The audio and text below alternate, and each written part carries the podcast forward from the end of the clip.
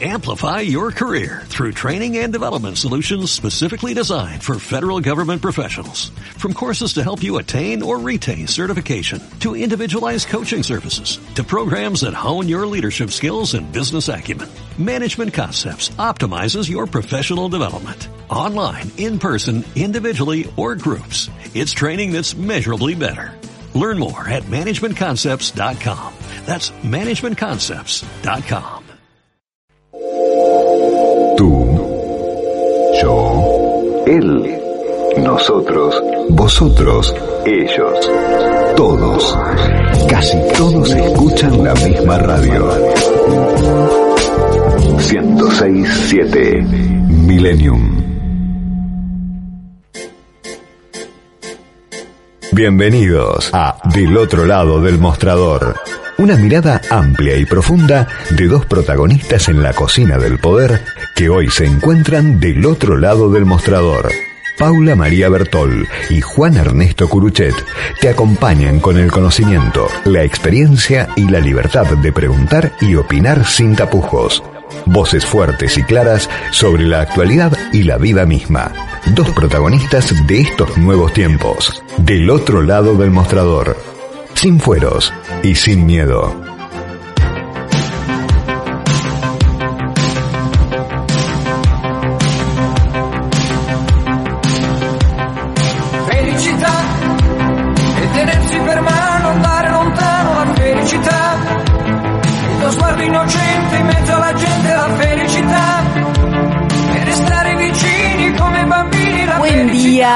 Acá estamos en otro programa más, otro domingo con Juan Curuchet del otro lado del mostrador y cada vez me gusta más esta canción.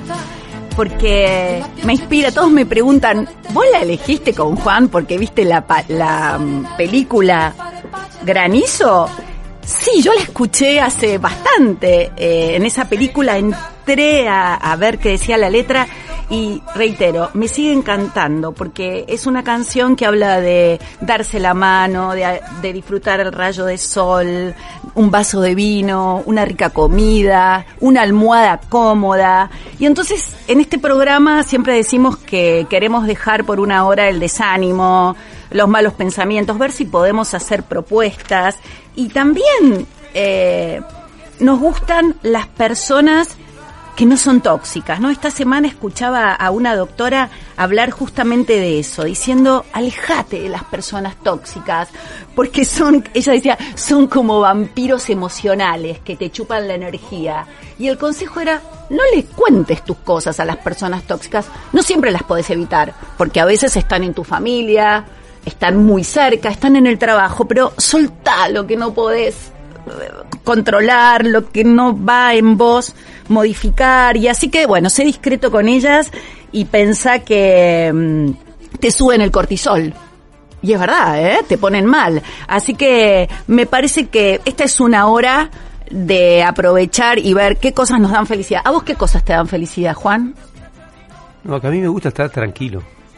No, nunca tuve el concepto de felicidad como, como un pico, digamos, como cuando te vas a la montaña rusa que estás arriba de todo. Sino que lo que yo valoro es este algo como más calma, tranquilidad, este, que no te alteren.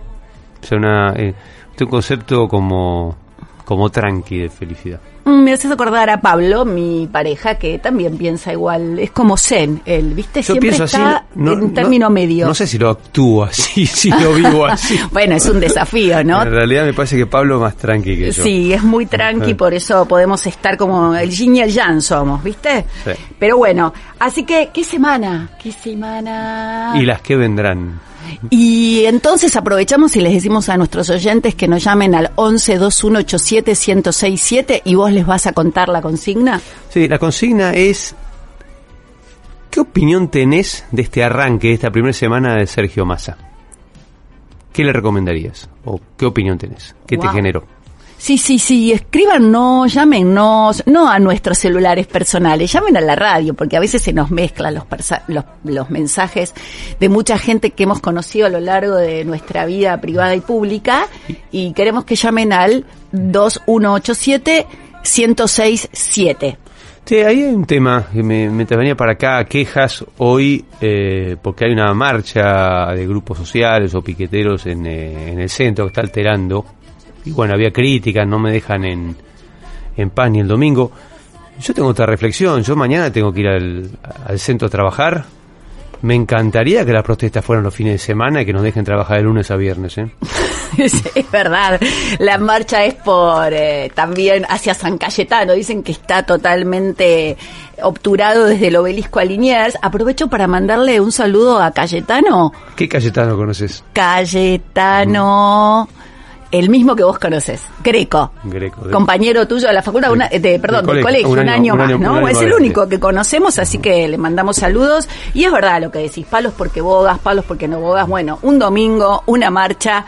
Eh, igual soy de las que creo que las marchas se pueden ordenar. Por un lado la marcha, por un lado la gente. Colisión de derechos, bueno, señora, la Constitución Nacional eh, es clara en el sentido de la libertad de circulación y sería bueno que todos colaboremos, cada uno haga lo que tenga que hacer y bajo ningún punto de vista se tomen la calle totalmente, porque me parece que esa es la queja atendible.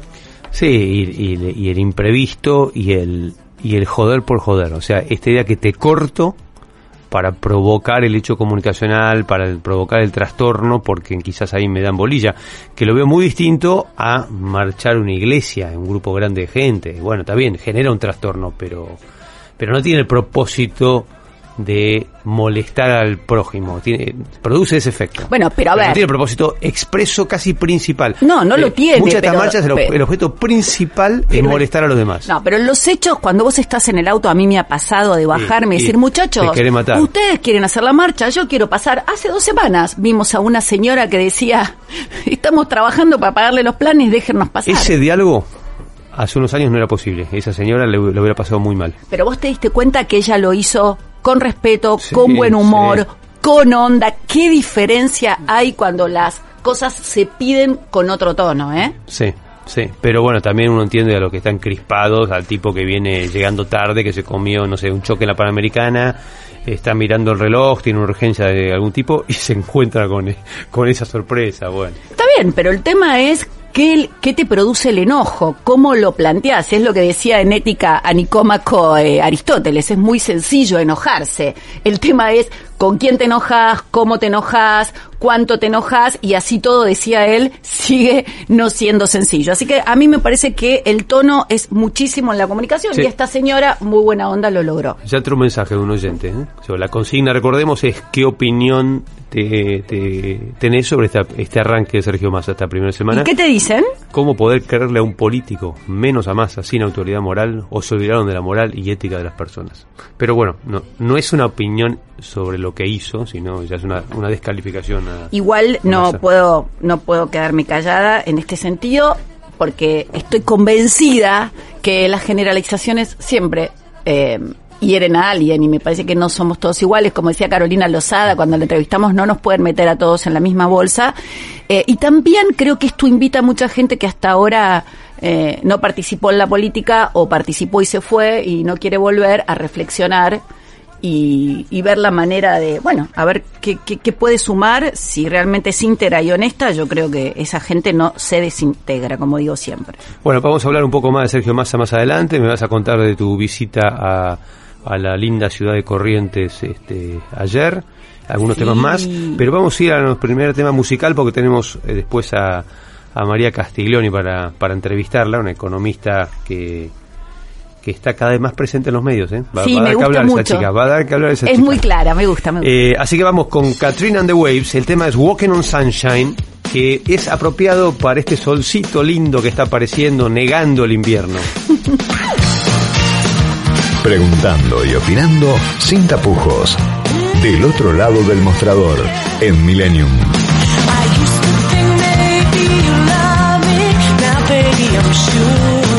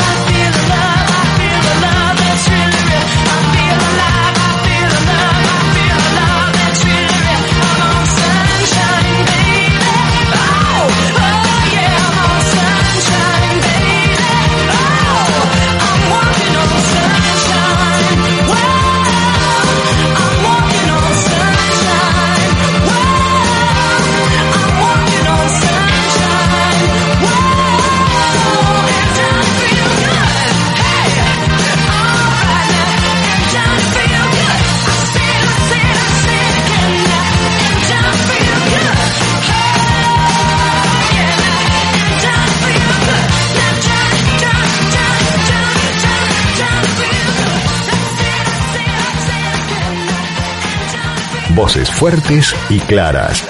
Paula María Bertol y Juan Ernesto Curuchet te acompañan en las mañanas de Millennium.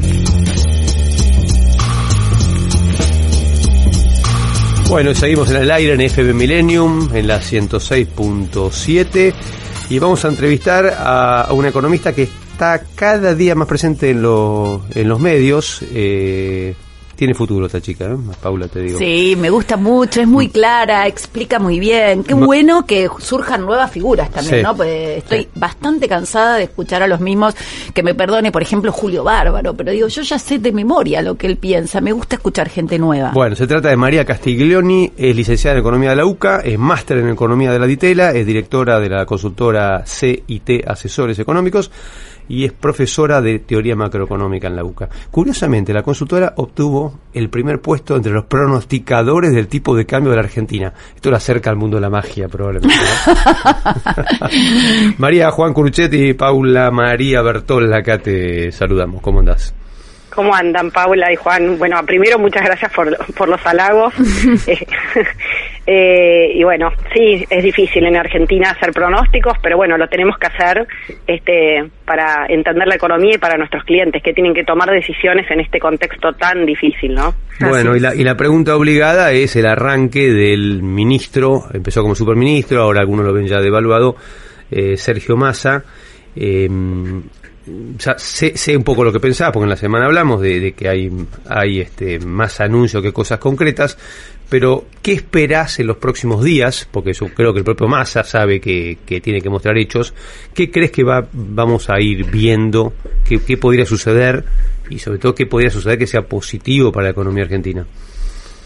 Bueno, eh, justamente vos lo planteaste. Me parece que, que Massa tiene que apurarse con medidas concretas, ¿no? Porque hasta ahora el grueso de los anuncios eh, no tenían, no tienen todavía confirmaciones. Es decir, tiene muchos desafíos urgentes que enfrentar. Por un lado, eh, el fondo de la cuestión que es el déficit fiscal, ¿no? Porque esta es la, madre de todos los, los problemas. O sea, dijo que va a confirmar o va eh, el acuerdo con el fondo, o sea que va a cumplir con la meta de dos puntos y medio de déficit, pero si no toma muchas medidas para ajustar el gasto, sobre todo, va a ser imposible que eso se logre. Y hasta ahora lo único que, que se anunció es el tema tarifario, ¿no? Es decir, eh, achicar los subsidios económicos que crecieron a más del 100% en lo que va del año, eh, como contrapartida con un, suba de tarifas a la, a la mayoría de la población, ¿no? Ese Ahora, es en ese sentido, ¿vos entendiste la magnitud del ajuste tarifario? O sea, eh, ¿es relevante para el ahorro del Estado o, o es retórica porque le va a pegar al, no sé, al 5 o al 10% con mayores ingresos y no mueve el amperímetro en términos de ajuste fiscal? Mira, eh, hay pocas precisiones todavía, pero lo que estuvimos mirando, efectivamente, en realidad hay un, un anuncio que ya se había hecho antes, que es la quita de subsidios a los que no cumplen con esta serie de condiciones, que son más o menos 4 millones de dólares por lo menos que eh, el gobierno mismo dijo, ¿no? Que esto va a ocurrir. Esa gente ya va a dejar de pagar, eh, de tener subsidios, con lo cual ahí hay un ahorro. Y después y, al ahora, y- de la- y- se- y es cierto que Sí. se te iría a cuatro veces lo que pagás, más o menos? Probablemente, sí. Duro, ¿eh? Probablemente. Ok. Bueno. Sí, y no está muy claro del todo porque ni el propio gobierno dio detalles, ¿no? Eh, Y eso también es un problema. La incertidumbre y, y la falta de avance, ¿no? Porque es tan, tener tantos precios para una misma cosa siempre es un problema. Entonces, y, y es muy difícil empezar a, a poner tantas categorías de usuarios, ¿no? Sí. Entonces, hasta el propio gobierno tiene problemas para estimar el ahorro, ¿no? Y además un le agregaron una nueva categoría que es muy lógica, que es eh, ponderar por el, el consumo, que, que está muy bien, digamos, porque no una cosa que me subsidien un lugar, otra cosa que me subsidien ilimitadamente, aun- aunque yo derroche como, como un irresponsable. Así que creo que ese elemento que introdujo Massa está bien, pero supongo que complejiza enormemente la instrumentación, ¿no? Totalmente, y creo que eh, coincido con lo que vos decís, me parece que lo más importante acá no es eh, que toda la energía sea barata o cara, sino eh, cuidar el consumo y la única manera es a través de la, de la señal de precios, no hay otra. O sea, lo que es gratis nadie lo cuida y es imposible pedirle a alguien que lo, que lo cuide o ahorre energía. De hecho, el consumo de energía en los hogares en los últimos tres años aumentó 20% en volumen. Quiere decir que com- como es tan barato, nadie ahorra, nadie lo cuida. ¿Sabes que ayer estuve con, con una- un funcionario de una de las distribuidoras este, de gas, en este caso? Me dice que tienen medido que ma- misma mismo con población, pero en un lugar con subsidio y en otro sin subsidio, eh, el que el que tiene subsidio consume 30% más. Digamos, conductas iguales, mi- mismo clima, mismo tipo de casa, mismo tipo de hogar, eh, 30% más de consumo porque está subsidiado y bueno, es, es fácil, digamos. Es así, es así. Entonces me parece que este esquema de, por ejemplo, en la electricidad arriba de 400 megawatts hora, empezar a, a- todo eso, el excedente de pagar tarifa plena, me parece muy sensato, pero de vuelta es difícil de implementar y también es difícil porque es un tarifazo, es correcto, digamos, la energía sabemos que está baratísima y es este un problema múltiple porque genera déficit fiscal, gasto público, derroche de energía y falta de inversiones tan importantes que necesitamos para que la economía pueda seguir creciendo, ¿no? Entonces, pero eh, aplicarlo y la gente no tenga claro cómo va a ser, cómo medir el consumo, porque tampoco es tan fácil en las casas estar midiendo cuánto consumimos, va a ser un golpe fuerte al principio, me parece necesario. Ahora, yendo a lo fiscal, eh, van a ser pocos meses donde impacte porque hay que ver cuándo arranca este esquema, ¿no? Porque desde que se anuncia hasta que se implementa lleva su tiempo. El gobierno dijo desde septiembre, serían pocos meses, ¿no? Eh, con lo cual, eh, esto solo no va a alcanzar para cumplir con la meta, mientras en paralelo se anunciaron más bien gastos, ¿no? Bonos especiales para jubilados, para aquellos que tienen planes sociales, es decir, no se habló mucho eh, del, del ahorro en otros rubros de gasto.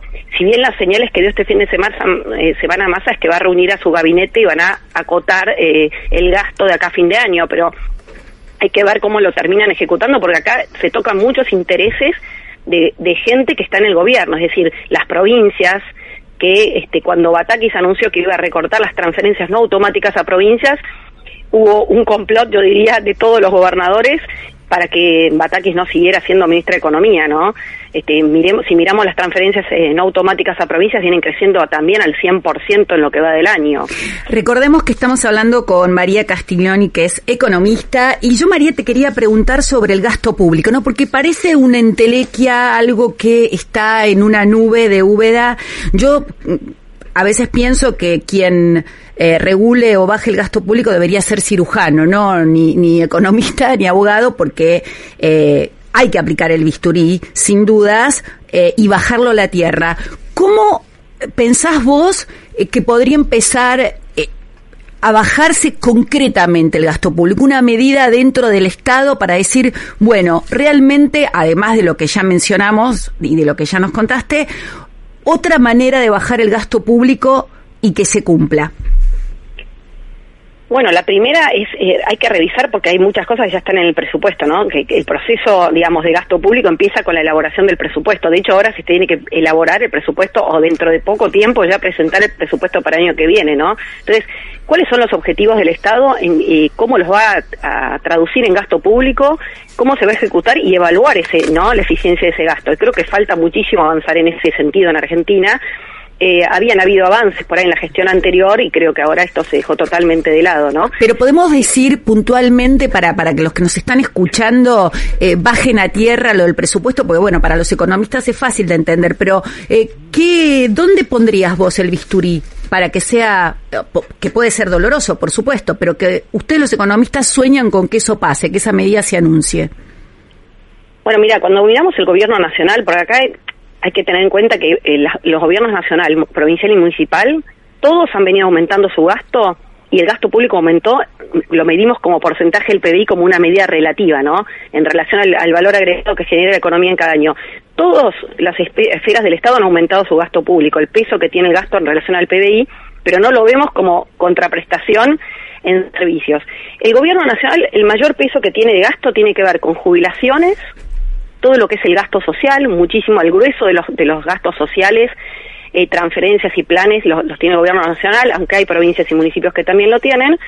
Y después está el rubro de lo que sería eh, la estructura propia de la burocrática del Estado, salarios, bienes y servicios, todo lo que es subsidios económicos, eh, gastos de capital, o sea, obras de infraestructura, etcétera, y todas las transferencias no automáticas. Esos serían los grandes rubros de gasto. Eh, la realidad es que el gobierno nacional tiene un problema que es justamente el 60, 50%, casi 60, depende de qué rubros mires, tiene que ver con las jubilaciones, con lo cual ese es un rubro complicado porque obviamente es un sector que al revés debería estar mejor y está perdiendo este ingresos en relación a la inflación por esta fórmula jubilatoria, o sea que el resolverlo en el corto plazo, este tema de las jubilaciones, no, no, no pasa hoy por, por ahí. Sí tenés el tema de los gastos sociales, ahí hay un, un número muy importante, ¿no? Eh, de todo lo que son los distintos eh, múltiples planes sociales que han ido sumándose ahí hay un lugar para, para recortar, que ahí Massa dijo, vamos a evaluar con universidades cómo son los planes, algo muy en el aire, digamos. La realidad es que esos planes deberían ser efectivamente seguro de desempleo con capacitación para el trabajo. Me parece que hay un punto ahí muy importante para trabajar, pero tampoco va a ser instantáneo. Y después todos los demás rubros, como vos decís, es un bisturí. Empezar a, a- mirar en qué se está gastando. Hay dilapidación de gasto en todos los rubros. ¿No? Y después ten- podés mirarlo transversalmente por ministerios, qué ministerios hay, qué funciones cumplen, también el tema de empresas públicas, que es otro punto muy importante, el déficit de las empresas públicas que ha ido aumentando y en los últimos 12 meses acumulan 4 mil millones de dólares de déficit. Este es otro punto muy relevante del cual tampoco se habló, ni se viene hablando demasiado, ¿no?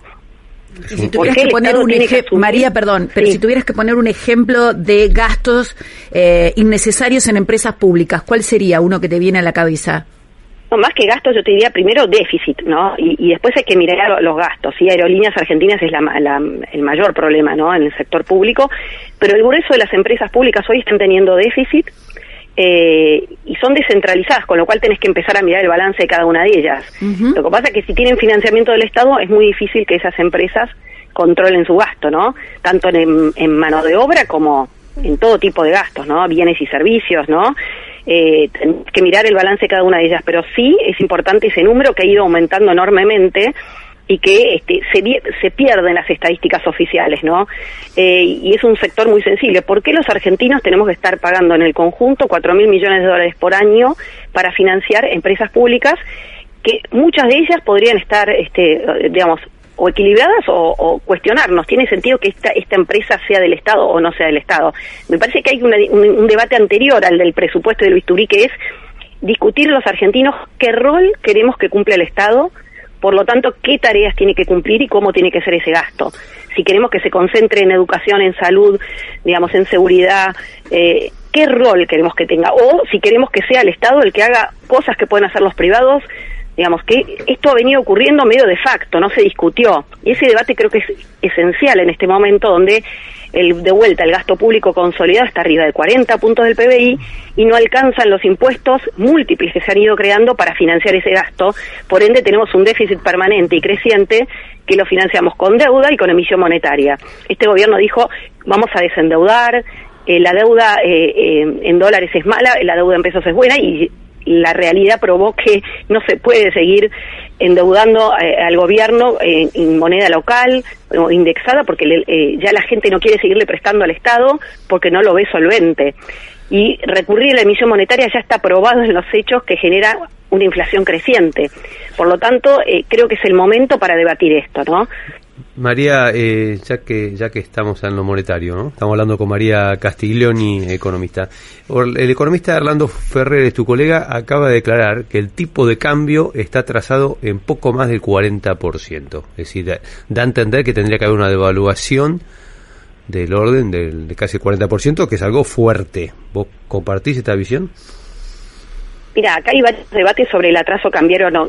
Comparto, sí, que cuando uno mira el tipo de cambio oficial, que es el por el cual se exportan, ¿no? Se generan las exportaciones y también se importan eh, aquello que se puede importar, ¿no? Porque hoy hay cada vez más restricciones para acceder a divisas por el mercado oficial. eh, y lo ajustamos por las inflaciones de Argentina y del resto del mundo, si Argentina tiene efectivamente tiene un atraso cambiario creciente. Discutir el número exacto es muy difícil porque el tipo de cambio real es, re- eh, digamos, depende mucho de, de qué producto estés hablando, de los precios internacionales de tu exportación, pero está claro que desde que asumió Alberto Fernández el tipo de cambio real cayó 30%. O sea que eh, si pensamos que cuando asumió el tipo de cambio estaba en un nivel adecuado, sí, el atraso puede ser 30, puede ser 40. Lo que pasa es que ajustar el tipo de cambio nominal sin un plan antiinflacionario, en esta dinámica inflacionaria es ganar unos meses, porque enseguida la inflación que se acelera te come esa ganancia de competitividad que te genera la devaluación. Ese es el gran dilema por el cual además Massa no quiere devaluar. El problema es que uno puede no querer devaluar o, o- no hacer un salto el tipo de cambio oficial porque no lo quiere hacer, pero a veces si te quedas sin reservas no lo podés sostener. Y eso es un tema muy sensible y urgente porque esta semana pese a que el dólar eh, financiero, los dólares financieros estuvieron relativamente quietos, después de haber bajado un poquito cuando se conoció que, que Massa iba a ser ministro de Economía, eh, el mercado oficial lo que vemos es que todos los días el Banco Central fue perdiendo reservas, se acumula una caída de más de 700 millones de las ya pocas reservas que tiene el Banco Central, con lo cual esta dinámica si no se puede sostener eh, a este ritmo con una evaluación eh, del cuatro y medio por mes, con una inflación tan alta, o sea, seguir atrasando el tipo de cambio porque no tenés dólares, nadie quiere exportar y obviamente vez más incentivos a apurar las importaciones, ¿no? Por eso Massa, ¿qué dijo? No voy a devaluar, o sea, no voy a pegar un salto grande el tipo de cambio oficial, pero voy a conseguir reservas para que el Banco Central tenga algo para responder. El problema de esa estrategia, si la logra, que hasta ahora no hay demasiado concreto, es que es ganar tiempo, pero de vuelta. ¿Tiempo para qué? Si vos no cambias la dinámica, es tener algunos dólares más para aguantar más ruedas de perder reservas, digamos. Sí, Ma- María, yo la gente que ha hablado, casi que expresamente Massa le reconoce que quiere ganar 60 días, eh, que, que está buscando reforzar la reserva para y pisar la pelota para que se estabilice. eh, y creo, y, y no- y no, no me parece que esté mal ganar tiempo, pero como vos decís, tiene que venir con un programa consistente y ahí todos entenderíamos por qué quiere ganar tiempo y probablemente estaríamos de, de acuerdo. Ahora, si es la fuga hacia adelante por la fuga misma, bueno, lo único que hacemos es este eh, garantizar un incendio más grande después, ¿no? Veo un peligro en eso que dice Juan, ¿no? En la ansiedad que genera este tiempo que él quiere ganar y cómo repercute eso en el mercado, en la economía diaria. Eh, bueno, efectivamente, ese es un punto muy relevante y, y coincido. Si vos no tenés un plan para solucionar el problema que causa esa caída de reservas de todos los días, digamos, eh, de hecho este gobierno ya tuvo varios regalos, entre comillas. La- en el 2020 la capitalización que hizo el Fondo Monetario eh, en el mundo y repartió dólares o DEX a través de su moneda fue un refuerzo de reservas. Cuando 4.600 se firmó millones, ¿no? 4.600 Exacto, cuando- millones inesperados que le entraron a Argentina, este, Totalmente. que se fueron rápidamente. Sí, lo mismo ocurrió en marzo cuando se acordó con el Fondo Monetario, que nos devolvió todos los pagos que Argentina había ido haciendo de a poquito desde que había eh, cambiado el gobierno, digamos, ¿no? Otros cuatro mil y pico de millones. Y todos esos se consumieron, es decir, de vuelta, coincido con vos, la, el ganar algunas reservas que todavía de vuelta es importante. vamos a ver cuánto logran adelantar, cuánto se logra de, de esas reservas que anunció esos cinco mil millones. Hasta ahora no hay, no hay mucho concreto. Eh, de esos 5 millones, si se gana tiempo, pero mientras tanto se trabaja para resolver el problema, lo que pasa es que hay un dilema muy complicado, como te decía recién, y bien me lo planteó Orlando Ferreres, y todos lo vemos, ¿no? Todos los economistas, es que en la medida que la inflación es tan alta, de hecho, julio fue 7.6 en nuestra estimación, agosto perfila un número altísimo también, entonces es muy complicado en esa dinámica, es como que el reloj te va haciendo, ¿no? La inflación te va licuando la competitividad mes a mes. Entonces todos están esperando que haya algún cambio. De vuelta, vos no podés devaluar o hacer un salto si en esta dinámica de inflación solamente si vos no tenés un plan antiinflacionario. Por eso vuelvo al tema fiscal. Porque Massa dijo, no vamos a emitir, vamos a devolver adelantos transitorios, pero tú solo podés hacer si efectivamente corregís el problema fiscal, si no, ¿cómo vas a financiar el déficit? Es muy complicado. Y Massa lo tiene muy claro. Eh, y, bueno, entonces vamos a ver, creo que hay, que- está la expectativa de ver qué logra efectivamente. Eh, tiene la ventaja de, de tener, digamos, poder político dentro de la coalición gobernante. La desventaja es que no es economista y que lamentablemente todavía no ha podido nombrar a su viceministro de Economía. Este es otro tema también que marca o va a marcar qué grado, digamos, de, de poder efectivo va a tener, cosa que este, fue lo que padecieron Batakis y Guzmán, ¿no? El no poder eh, tomar todas las medidas o implementar todas las medidas que fueron anunciando, ¿no? Guzmán no pudo implementar el ajuste energético que lo había anunciado en marzo, o sea, la corrección de tarifas, porque tenía no manejaba el área de energía. Eh, Batakis anunció recortes y, y equilibrio fiscal y no pudo hacer absolutamente nada, ¿no? Bueno, tuvo poco tiempo. Duró poco, duró pero, poco. Sí, eh, María, eh, te agradecemos mucho, pero ya tenemos que ir a la tanda, pues sabes cómo es esto. Así que bueno, ha sido María Castiglioni a quien despedimos con, con cariño y el agradecimiento por, por estos minutos al aire. No, un gusto. Gracias, María. Bueno, vamos a la tanda. Y después, sin documentos de los Rodríguez. Cada uno como es. Cada uno como está. Cada uno donde va. Escucha. Escucha. Milenio. Milenio. Milenio. 106 7. Tiempo de publicidad en Millennium. Club Ciudad de Buenos Aires te invita a ser parte en sus 100 años de vida. Vení, conocelo.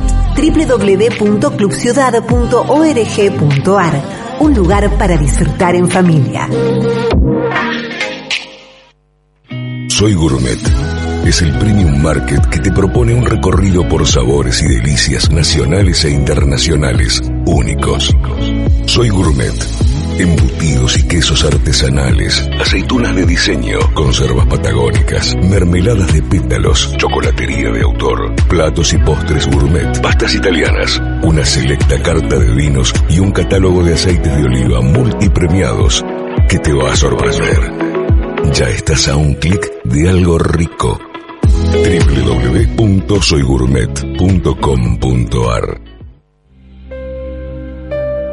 Muchas veces, la forma en que percibimos las situaciones influye en nuestro estado de ánimo y en nuestras emociones. La terapia cognitiva es una terapia resolutiva, breve y eficaz. Tratamientos para depresiones, trastornos de pánico, ansiedad, disfunciones y terapias de pareja. Licenciada Claudia Pesaño, Supervisor Internacional del Albert Ellis Institute, dependiente de la Universidad de Nueva York. Contacto 4775-0659 156 155 2471 Matrícula número 14064 Fin de espacio publicitario. Es mucho más lo que nos une que lo que nos separa. Millennium. Buena gente, buena radio. Este espacio es auspiciado por Auspicia este segmento. Uses. La excelencia, un compromiso.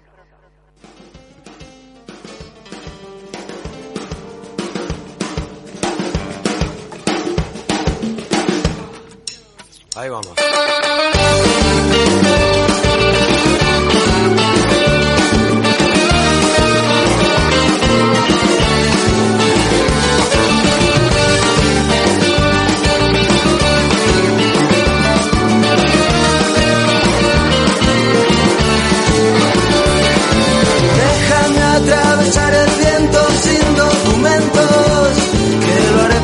Tiempo que tuvimos. Porque no queda salida, porque pareces dormida, porque buscando tu sonrisa estaría toda mi vida.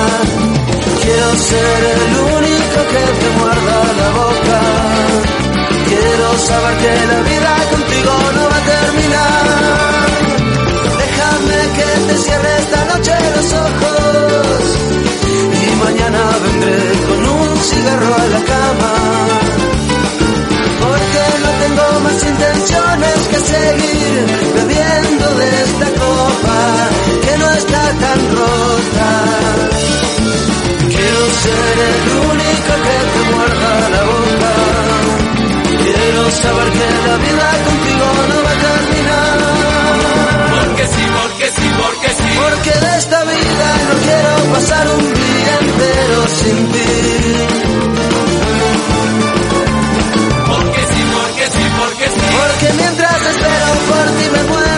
Quiero seguir así. Uh.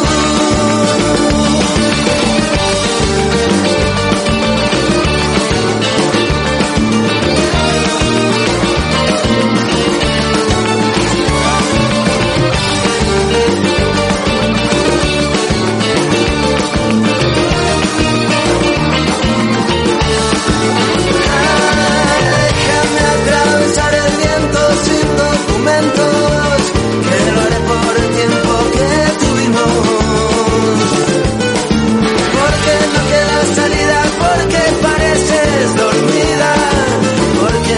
buscando tu sonrisa estaría toda mi vida. Quiero ser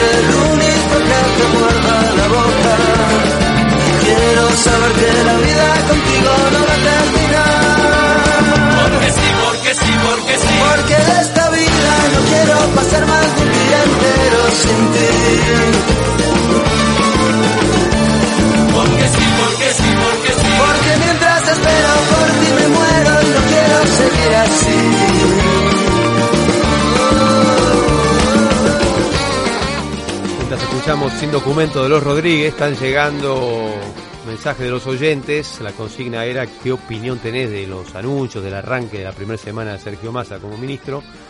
Paolo de Exaltación de la Cruz nos dice, dijo generalidades, ninguna medida concreta, anuncio de anuncios, cómo baja la inflación, cómo desinfla la bomba la de Lix, qué impuestos va a eliminar o, qué impuesto va a bajar. Eh, acá, hola Paula, hola Juan, ¿cómo puedo ser optimista después del circo de miércoles? Tanta desprolijidad y falta de seriedad de propios extraños. Mi alegría hoy es amasar unos buenos tallarines y salsa. Buen domingo, se- Alba de San Miguel. Se puede ser optimista, Alba, bien. Alba, esa es la actitud. Jorge de Banfield, ustedes no tienen abuelos, consumimos más energía que el resto de la población, no tenemos los mejores ingresos, aunque vivamos en zonas residenciales, fruto del esfuerzo de toda la vida, preocupado por los aumentos. Yo me quedé pensando lo de María Castiglioni, que casi como que las provincias tendrían que, que se lleven una buena parte de la torta, poner plata para mejorar las jubilaciones. Sí, el, problema es sistémico, es global, pero bueno, eso es E- otro Eso debate. es un mundo ideal, pero bueno, Es porque otro debate. la reacción que tuvieron cuando los reunió Batakis, que empezaron allí las presiones también para que se vayan. Después alguien nos dice la mirada del otro nunca es buena. ¿Por qué dice eso? No sé. Eh, pobre para cobrar los planes, no entiendo. me Bueno, nos puede escribir de nunca- nuevo ah, yo aclarar. nunca vi criticar a una modelo o actriz que se embaraza de uno y luego de otro. Eh, como que defiende la generalización contra los políticos diciendo hay, hay otro grupo de gente que tiene los mismos pecados. Supongo que quiso decirnos eso. Bueno, todos somos luz y sombra, eso no quiere decir que estemos siempre hablando de nuestras sombras, ¿no? Sí. Bueno, ¿a quién va a estar al aire ahora? Ya lo tenemos. Sí, ya lo tenemos acá. Estoy muy contenta de tenerlo al licenciado en Comunicación Social, egresado de la Universidad de Buenos Aires, Luis Gasulla. Ahora le vamos a preguntar si se dice Gasulla, Gasula. Luis dirige el portal Periodismo y Punto y se desempeña como conductor y columnista. Está todo el día trabajando en radio y televisión. Buenos días, Luis, muy bienvenido. Hola Paula, ¿cómo estás? Bien, placer estamos escucharlos. con Juan y bueno, Sí. Hola, una- Juan. ¿Qué tal? Yo sostengo que es Gasula, como yo soy Giovanni. ¿eh? o Muchi como Y mi sos- mamá, así tipo Paola. ¿Mm? y, y la, la doble Eh, L se Viene de pronuncia. España, es, es catalán, Ah, así que mataste, no sé, como mataste. ustedes quieran. Nos Yo estoy acostumbrado a la suya, pero Yo, yo hago todo italiano. ustedes Yo ya digan. dije que soy pro italiano. Bueno. Entonces es Gasula, Luis. No, no sabemos. No, No él sabemos. sabe. Tiene que llamar un catalán, co- como Jordi. Eh, claro, viene de, de Cataluña, Sí. eh, no sé. Yo estoy acostumbrado a la bueno. suya, pero qué sé yo, viste cómo es esto. Bueno, viste, a mí me gusta llamar a la gente como ella dice que, que se llama. Vos cuando decís tu apellido, ¿cómo decís? Gasulla. Listo. Ok, está. listo, ahí quedamos. Vamos con Gasulla. Bueno, escúchame Luis, vos sos un trabajador incansable, tus compañeros siempre lo resaltan en la radio, yo te escucho, y has escrito un montón de libros, y uno me inspira a hacerte una pregunta, porque se llama El negocio de la impunidad y el subtítulo es Los olvidados, estafados y perseguidos de la década kirchnerista. ¿Vos crees que llegó la reivindicación de los olvidados, estafados y perseguidos en esa época con todo lo que está pasando en la justicia? Y lo que pasa es que, sí, sí, tenés razón en, eh, hacia dónde vas con la pregunta. Eh, ese libro es del 2014, después de la tragedia de Once. Eh, se recuerda muy poco a los eh, que perdieron la vida en las inundaciones de La Plata. Hubo muchas historias, ese libro también rescata varias de esas historias. A los perseguidos de los pueblos originarios, cuando no era un tema que le importase al gobierno, en el norte argentino, en Formosa, los Cuon, Félix Díaz, eh, los perseguidos por Guillermo Moreno. Eh, a ver, son épocas en las que era muy difícil denunciar eh, que el kirchnerismo tenía una base de apoyo popular muy importante y sostenida en las calles, con manifestaciones de Cristina masivas en las que no iba solo gente arreada, sino que iba una clase media progresista del- de la capital, del conurbano, que creía en ese proyecto, y eso se terminó. Con el cuarto gobierno kirchnerista, con la pandemia, con la cuarentena, todo eso se terminó. Con la crisis y la recesión económica, más allá de este veranito de masa, podríamos decirlo, que en realidad es un veranito de los medios de comunicación, ¿no? Porque en la calle eh, se sostiene eh, la misma eh, incredulidad ante un gobierno que se cansó de mentirle a los argentinos y que no cumplió con todas las promesas electorales de Alberto Fernández y Cristina Fernández de Kirchner. O sea que vos sentís que algo está cambiando. Absolutamente, absolutamente. El único, lo único que le funcionó y tampoco fueron exitosos fue el plan de impunidad y de venganza, que es eh, lo único que le preocupa a Cristina. Yo, e- ese plan lo traté de desarrollar en Eras una vez en Argentina, que, que sale el libro en a comienzos del albertismo y que tiene como eje la causa Dolores, que me parece que ahí es la causa que, que, que trata de hacer un espejo de la causa Cuadernos y que trata de ensuciar a los denunciantes de la causa Cuadernos, ya sea periodistas, Cabo, Santoro, fiscales, Stornelli, jueces Bonadío, Ercolini, los integrantes de la Cámara Federal y todas las causas que fueron armando y que se le fueron cayendo una a una contra la venganza para meter preso como, como botín de guerra, como botín para extorsionar a los funcionarios insignia de Mauricio Macri. Y ya que estamos con, con esos temas de, de prepotencia, de abuso, ¿cuál es tu lectura de, de lo sucedido en A24 con, con Viviana Canosa? Eh, ¿Es legítimo que una empresa que al fin y al cabo tiene dueños privados eh, tenga una línea editorial y que tenga condicionantes a, los periodistas? ¿Ves bien la actitud de Viviana Canosa de, de- de pegar el portazo? ¿Te preocupa como, como un cambio de aire que, que limite groseramente la libertad de expresión? Eh, lo que pasa, sí, todos los medios tienen una línea editorial, pero la línea editorial tiene que estar clara, expuesta desde el primer momento. ¿Cuál es la línea editorial de América 24 o del me- medio que sea? Eh, trabajé en América 24, no les quiero caer, pero, a ver, si la línea editorial es no pasar un scratch, bueno, no pasamos un scratch de un funcionario amigo y si pasamos un funcionario enemigo, ¿cuál es eh, la cuestión? O sea, los piedrazos a Macri no eran un scratch, eh, el insulto eh, mm, difundido miles de veces, de, ¿te acordás los exfuncionarios de la Rúa, las zancadillas en medio de la calle? Claro. ¿Eso estaba bien? O sea, ¿cuál es el límite? ¿Qué es lo que inspira violencia? A mí me parece que inspira violencia cuando un funcionario le contesta mal a un periodista o cuando un funcionario le miente a la opinión pública y que después esas mentiras yo me encuentro con algún fanático del kirchnerismo y me reproduce lo mismo. Mercenario del grupo Clarín cuando no trabaja en Clarín, eh, los periodistas son todos una basura, neoliberales. O sea, ¿cuál es la violencia que se engendra? A mí me da la sensación que, que ese comunicado eh, tiene una falsedad de origen y después, bueno, cada conductor puede utilizar y, y- y- y ver eh, si acepta o no esa bajada de línea editorial. Canosa tiene el suficiente eh, prestigio, eh, playón para hoy decir, no, acá me planto, y seguramente conseguirá trabajo en otro medio de comunicación. Además son, además es un- una comunicación en el siglo XXI que ya todo el mundo vio ese video. Sí, es cierto eso, ¿no? Es, que- es como que la televisión llega tarde, no, no es para tanto. Ya lo hemos visto. Es más, ese video en particular, yo creo que en mi WhatsApp lo habré recibido 23 veces, fácil. O sea, que no, no hay chat, no hay compañero de colegio, cosa que no me lo hayan mandado. Bueno, Pero para los- a ver, ac- acá hubo medios de comunicación que organizaron scratches. C5N organizó un scratch con taxistas o falsos taxistas al domicilio personal de Patricia Bullrich. Es cierto que después le costó la cabeza a un pseudo periodista con causas de extorsión como Tomás Méndez.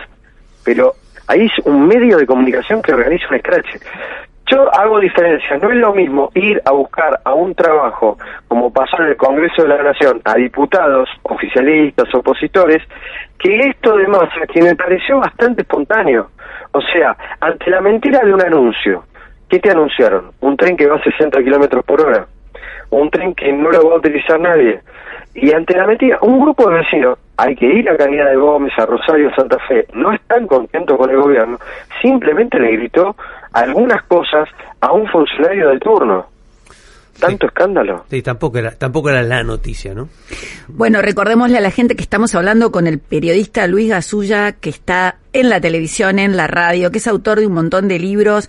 Y yo quería, eh, ya que estamos en este programa del otro lado del mostrador y ahora estamos entrevistando en esta sección que nos gusta mucho, que se llama Preguntando a los que preguntan, yo te quería preguntar cómo es el proceso, que nos cuentes cómo un periodista como vos llega a a obtener de las fuentes que tiene información tan relevante. ¿Cómo es la relación entre esa fuente que te cuenta algo y que, vos finalmente podés trasladar como una información exclusiva y, y cómo se mantiene esa relación?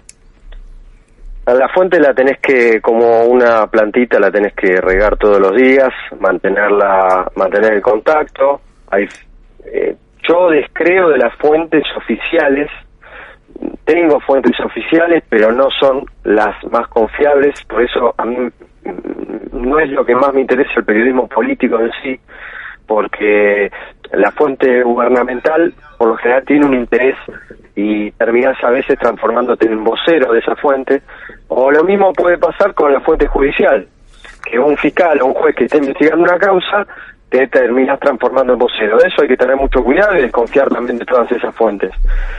Pero con el correr de los meses, de los años, vos ya sabés cuáles son las fuentes más confiables y cuáles te operan y cuáles no. A veces una fuente también se puede equivocar. Y después, las mejores fuentes, a mí me parece que son los eh, lugares laborales relacionados con el poder que nadie eh, imagina. Una secretaria, eh, una empleada doméstica, un ascensorista, eh, un empleado administrativo de eh, jefatura de gabinete del canal público o de una agencia gubernamental. Y eh, cuando uno va publicando alguna noticia siempre respetar el secreto de la fuente si más si es anónima y eso reproduce que después haya otra fuente que se contacte o vos salir y convencer a esa fuente de que hable. A veces la fuente se contacta con el periodista y otras veces es el periodista el que sale a buscar a la fuente de información. Y, la, y las internas dentro del gobierno, eso también dispara eh, muchos hilos para... eh, a veces, por supuesto, puede haber pescado podrido de operación, pero digamos... Mira, como decía Luciani, que el expediente no es que habla, grita, bueno, las paredes en el poder también gritan. Y todo se termina sabiendo. No todo, pero mucho. En ese sentido... Más de lo que quisieran y es- el- y es- los gobiernos de turno. Y, es- y este gobierno en eso es igual a los anteriores, había en el sentido de internas y el off the record y las operaciones, ¿cómo lo comparás con Este, gobi- con- con este gobierno es una Cristina? máquina de operarse entre sí, porque ya que no es un simple gobierno, no está estructurado. Tenés tres o cuatro espacios de poder.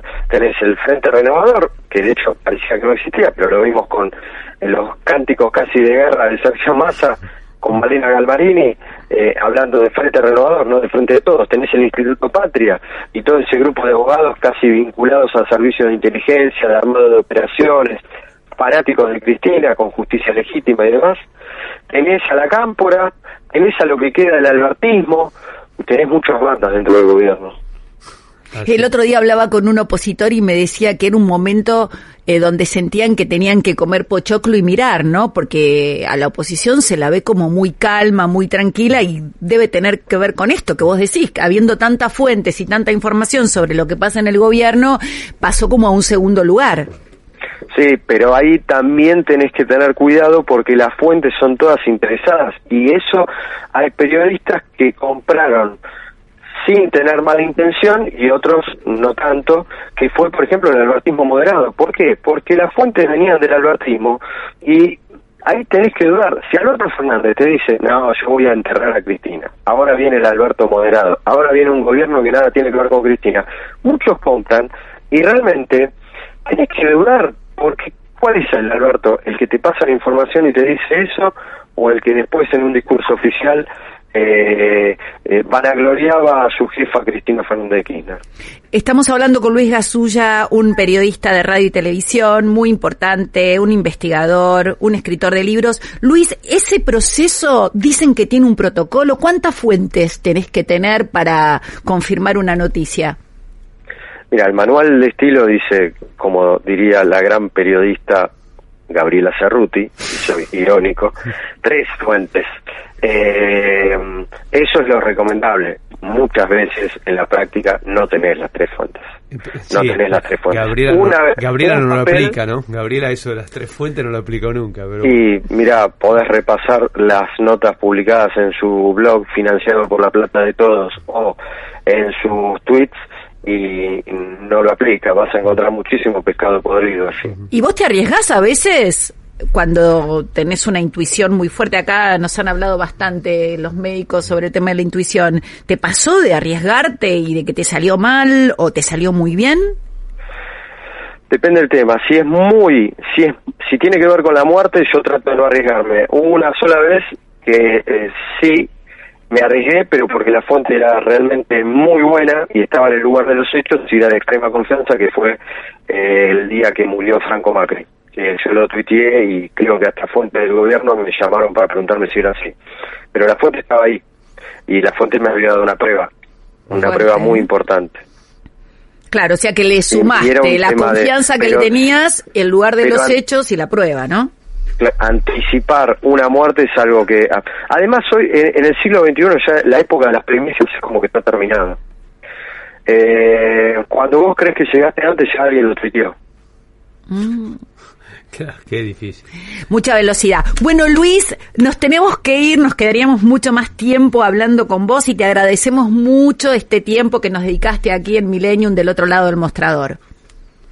Saludos a todos tus oyentes Bueno, gracias Buen, buen día, Paula Luis, Juan Luis Gasulla, sí. abrazo Gracias, abrazo y también vamos a agradecer a Santiago Ponlesica, a Guillermo Falcón, a Federico Ponlesica, a Esteban Cavalieri y a Juan, mi compañero, que hacen posible este programa. Y nos vamos este, a pasar a otro tema de Kylie Minogue, Can't Get You Out of My Head. Hay más llamado de oyentes, ¿eh?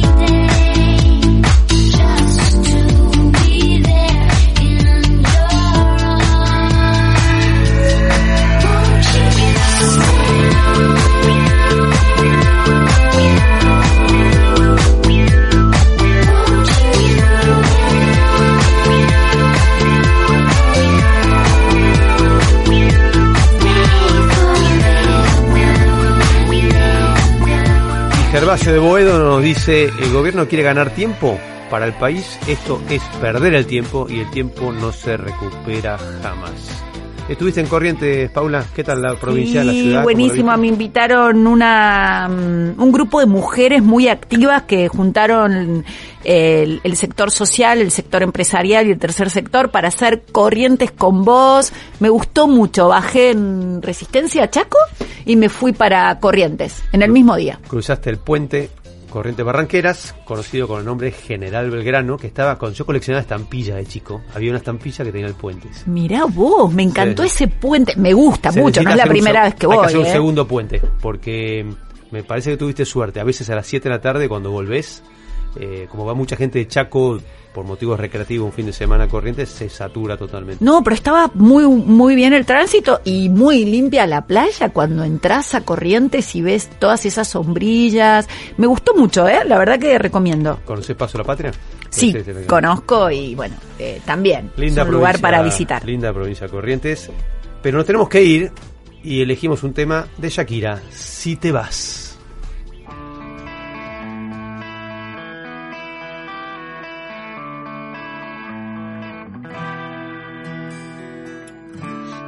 Harás después que estrene su cuerpo. Cuando muera tu traviesa curiosidad. Cuando memorices todos sus recovecos y decidas otra vez regresar. Ya no estaré aquí en el mismo lugar. Si no tiene más que un par de dedos de frente.